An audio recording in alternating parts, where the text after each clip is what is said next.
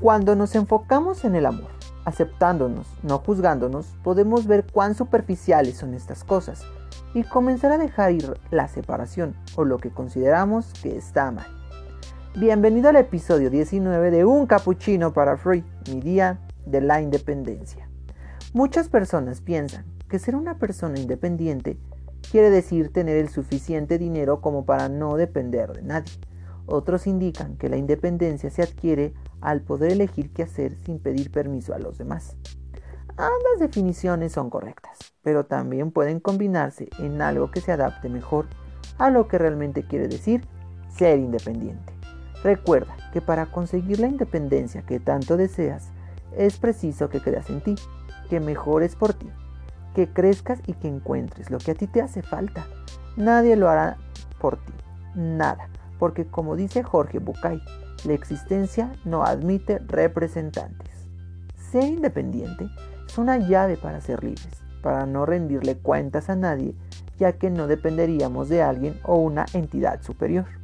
En otras palabras, la independencia nos permite tomar nuestras propias decisiones sin intersección de nadie, más lo que cual permite que seamos autónomos de nuestros actos. Si soy independiente, Físicamente puedo desenvolverme por mis propios medios. Mentalmente puedo pensar mis propios pensamientos, pasar de un nivel de abstracción a otro. Puedo pensar de modo creativo y analítico y organizar y expresar mis pensamientos de manera comprensible. Emocionalmente, mi propio interior me proporciona las pautas. Soy dirigido desde adentro.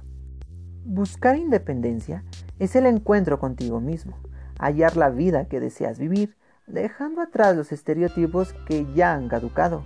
Cuando te sientes harto de todo, y cuando digo todo, incluye todo, ese es el momento de dejar crecer las alas. El espíritu de un alma independiente comienza cuando lo que piensa de ti la gente es una total equivocación. El día de mi independencia surgió cuando celebré que no importa quién eres, sino en quién te estás convirtiendo cuando los pensamientos que habitan tu cabeza se están mudando, cuando el abrazo que más necesitaba en esa noche fría fue recibido por ti mismo. Que alguien sin palabras te haga sentir la persona más especial. Y fue cuando me miré al espejo y por primera vez me sentí desnudo ante el mundo, protegiendo mi alma, dándome cuenta que lo más importante de la vida es la simplicidad de los grandes detalles que nos muestra la misma vida. Independiente es aquel que se libera de aquello que ata sus sueños y no permite que las expectativas se conviertan en demonios. La independencia es trascender a través de nuestra vida.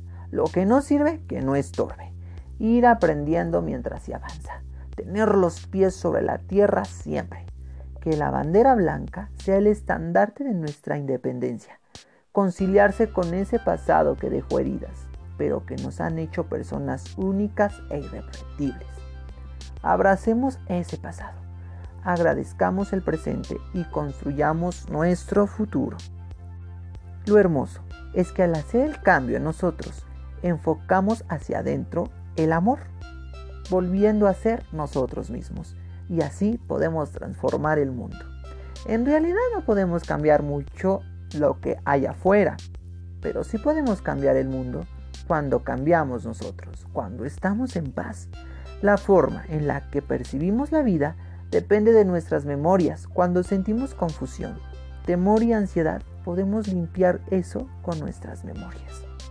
El truco está en dar el mismo trato a quien te lo dan a ti, no hacerle daño a nadie y cumplir lo que te prometes a ti mismo. Cuando no le haces daño a nadie tratas bien a las personas, no te tiene por qué ir mal en la vida. Hay que atraer las metas.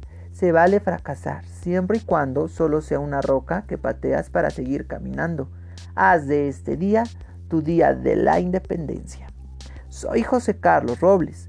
Los ojos de los demás son nuestras cárceles, sus pensamientos nuestras jaulas. Tenemos el poder de volar, utiliza tus alas. El carácter independiente surge de poder bastarse a sí mismo. Gracias por ser parte de Un Capuchino para Freud. Tenemos una cita en el próximo episodio. Una carta a la persona que me trató como una opción. Hasta entonces.